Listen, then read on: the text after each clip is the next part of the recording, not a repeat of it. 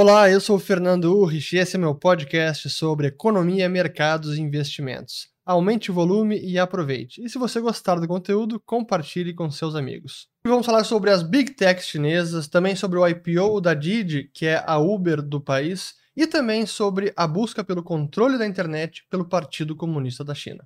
Tem muito assunto para cobrir e eles estão, de certa forma, todos relacionados, porque eu quero cobrir o que aconteceu agora, nessa semana, com o IPO da Didi, que foi o segundo maior IPO de toda a história por uma empresa chinesa nos Estados Unidos. O primeiro tinha sido do Alibaba em 2014. E também o que está acontecendo, o que aconteceu nesses últimos anos com a listagem de empresas chinesas no mercado financeiro, no mercado de capitais dos Estados Unidos. Houve uma série de fraudes, quero falar sobre isso também. E depois que está relacionado é a China fechando o cerco cada vez mais e querendo controlar cada vez mais não apenas as empresas de tecnologia, mas também o sistema financeiro como um todo, e que no caso da China está muito relacionado com as empresas de Big Tech, como Alipay, ou do Ant Group, que é do Alibaba do Jack Ma, e também o WeChat com o WeChat Pay. Mas enfim, primeiro de tudo então, vamos colocar aqui a Didi, que é a Uber da China, já cai 20% no pré-market nos Estados Unidos, depois que a China ordenou que o app fosse retirado das plataformas. E os detalhes. O IPO da empresa tinha sido na quarta-feira, 30 de junho. Naquele dia, terça, seria o quarto pregão da empresa, porque segunda foi feriado nos Estados Unidos. A empresa levantou 4,4 bilhões, avaliado em 67 bi, portanto, o segundo maior IPO de uma empresa chinesa nos Estados Unidos, e num dos mais rápidos roadshows da história. Dizem as reza ali a, pelas informações que foi, foram apenas três dias de roadshow. E aí meu comentário, como sempre, um pouco irônico, mercado saudável, sintoma aí de um mercado já borbulhante. Mas enfim, aí, o, o que aconteceu, né? Aqui, deixa eu até botar aqui agora o o preço da ação que já cai. Isso foi na terça, então aqui eu tinha falado eh, esse meu tweet, mas de lá para cá, do topo ali, que deixa eu até botar aqui o valor já de uma vez, ó. Daqui da abertura de mercado no dia 30 de junho até este momento, é uma queda ali de quase 32%. Esse é o IPO da empresa.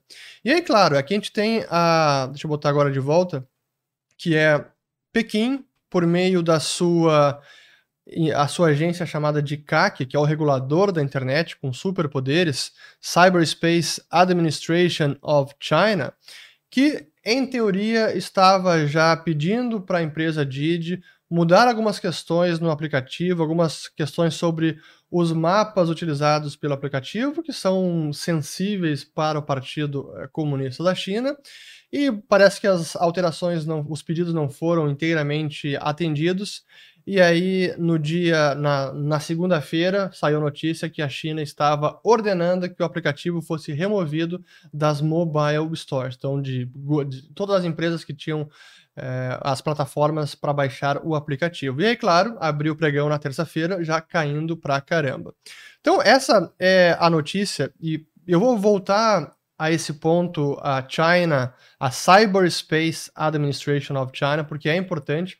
Essa é uma agência que foi criada pelo Xi Jinping em 2014 e tem muito a ver com tudo que está acontecendo.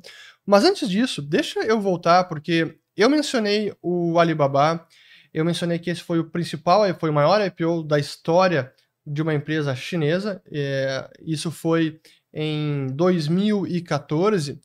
Mas a verdade é que as empresas chinesas vêm se aproveitando do capital estrangeiro e levantando bilhões de dólares nos Estados Unidos e repatriando esse dinheiro de volta para a China e aproveitando a grande pujança do mercado de capital americano. E tem um documentário que é eu recomendo demais, que eu acho que ele ainda está disponível no Netflix ou então no, é, no Prime da Amazon, chamado The China Hustle, onde conta a história de vários, várias, vários episódios de fraude de empresas americanas, de empresas chinesas que abriram capital na bolsa americana, especialmente nessa última década. O documentário é de 2018. E eu quero colocar aqui um trecho bem rápido de uma entrevista de uma da, um dos analistas que são que são entrevistados nesse documentário, e aqui é uma entrevista dele para a Bloomberg. Então aí tá o Carson Block falando de empresas que eram fraudes descaradas e que foram listadas nos Estados Unidos, e o valor do papel realmente foi a zero, virou pó.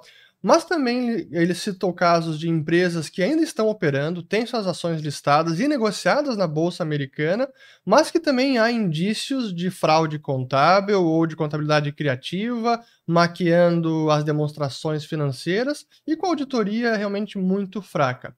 E nesse documentário citado, o China Hustle, um que aparece também é o gestor famoso short seller Jim Chanos, da Kinicus Associates, e ele fala que a fraude nas, na contabilidade das empresas chinesas, via de regra, assim, é, é, realmente uma coisa endêmica. Isso palavras do Jim Chanos.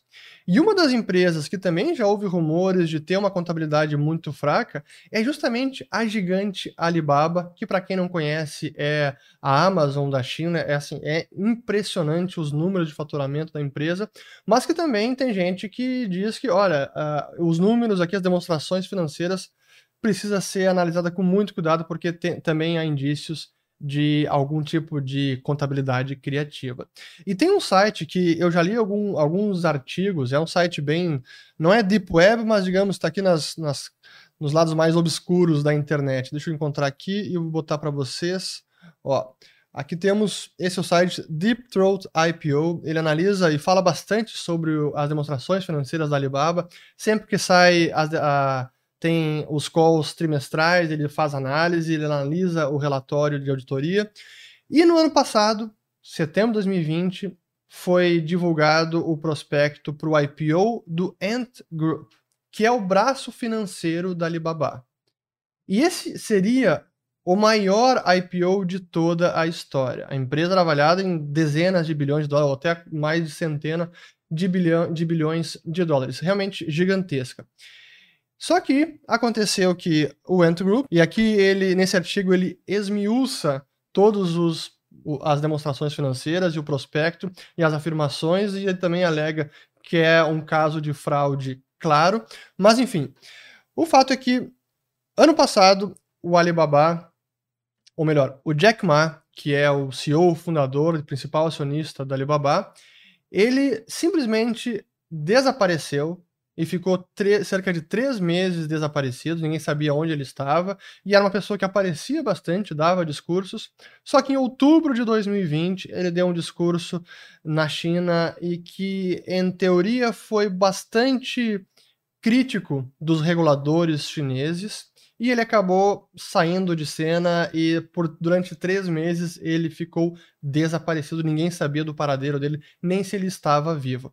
Mas o que é interessante sobre esse episódio é que na véspera do maior IPO da história, as autoridades chinesas simplesmente suspenderam aqui o IPO do Ant Group. E realmente foi, foi literalmente na véspera. Isso aqui foi lá em novembro de 2020. E é que fala todas as, as consequências de como o pesadelo regulatório do Ant Group pode atormentar outras gigantes chinesas de tecnologia, o que realmente já está acontecendo. E o caso da Didi é mais um exemplo dessa previsão do Wall Street Journal, mas eu vou voltar ainda a esse ponto. Mas e o que aconteceu com a ação da empresa? Ou melhor, antes mesmo de ter a suspensão do IPO, a ação do Alibaba, quando teve notícia que o Jack Ma estava desaparecido, começou a tombar e bastante. Veja que outubro de 2020, quando surgiram os primeiros rumores de que não se sabia onde estava, nem se estava vivo o Jack Ma, e o valor da ação praticamente ali 35 de queda desde então, outubro de 2020 até agora, 1 de julho. E aí, voltando ao Jack Ma, ele ressurgiu meses depois, acabando com especulações sobre o seu real paradeiro. E eu vou colocar aqui uma, uma breve matéria da CNBC do dia em que ele reapareceu, para mostrar que estava bem de saúde e sem nenhum problema. Então aqui vejam é, o reaparecimento de Jack Ma, um dos maiores bilionários da China, se não o maior, que ressurge num videoclipe divulgado de 50 segundos apenas, num evento de caridade onde ele deu algum discurso, enfim, te, te, acabou participando, mas coisas da China. Mas voltando ao ponto principal, é, tudo isso tem a ver com essa busca pelo maior controle dos reguladores do Partido Comunista na China, não apenas da internet, mas também do setor financeiro. Porque as empresas de tecnologia, as big techs chinesas, acabaram adentrando o setor financeiro e tomando uma dimensão tão gigantesca que faz com que, o, especialmente o Banco Central da China, fique no mínimo desconfortável com essa dominância. E para ilustrar esse ponto, deixa eu voltar àquela matéria que eu já tinha é, mostrado aqui, onde mostra o tamanho dos saldos nas contas dos clientes nos aplicativos do Alipay ou na plataforma do Antigroup, que em junho de 2020 chegava a 2,1 trilhões de yuan, isso aqui é cerca de um pouco mais de 300 bilhões de dólares. Apenas saldo dos clientes, é, é impressionante.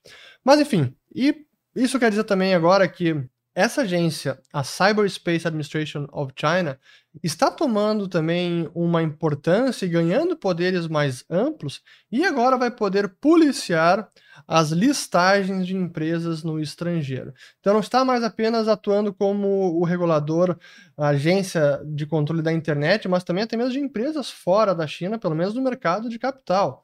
E é por isso que, última matéria aqui do Wall Street Journal, que eles já especulam que talvez tenhamos chegado ao fim desse romance das empresas de tecnologia e o mercado de capitais dos Estados Unidos.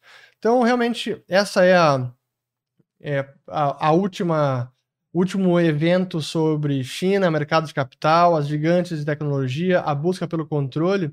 E é para terminar, porque tem a ver com tudo isso, é o Banco Central da China que acabou introduzindo no começo desse ano o seu Yuan digital, a chamada DCEP, Digital Currency Electronic Payments, porque, claro, o PBOC, People's Bank of China, também não gosta nada dessa situação onde duas empresas, privadas em tese, simplesmente detêm um duopólio do mercado de pagamentos.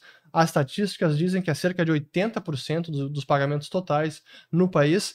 E é claro que ela não quer estar tentando escantear essas empresas. Na retórica oficial, não é isso que ela afirma, né? O, o Banco Central, aliás. Vou até botar esse última notícia aqui do um oficial do People's Bank of China dizendo que as carteiras de yuan digital da China serão inclusivas. E aí, no fim da matéria, ele diz que reitera os comentários de março, onde disse que o yuan digital vai coexistir com o Alipay e com o WeChat Pay, assim como prover um backup, já que a dominância dessas empresas no mercado cria riscos de estabilidade financeira. Chegamos ao fim de mais um episódio. Meu muito obrigado a você que me acompanhou até aqui e se você gostou, comente com os amigos e compartilhe. Um grande abraço e até a próxima.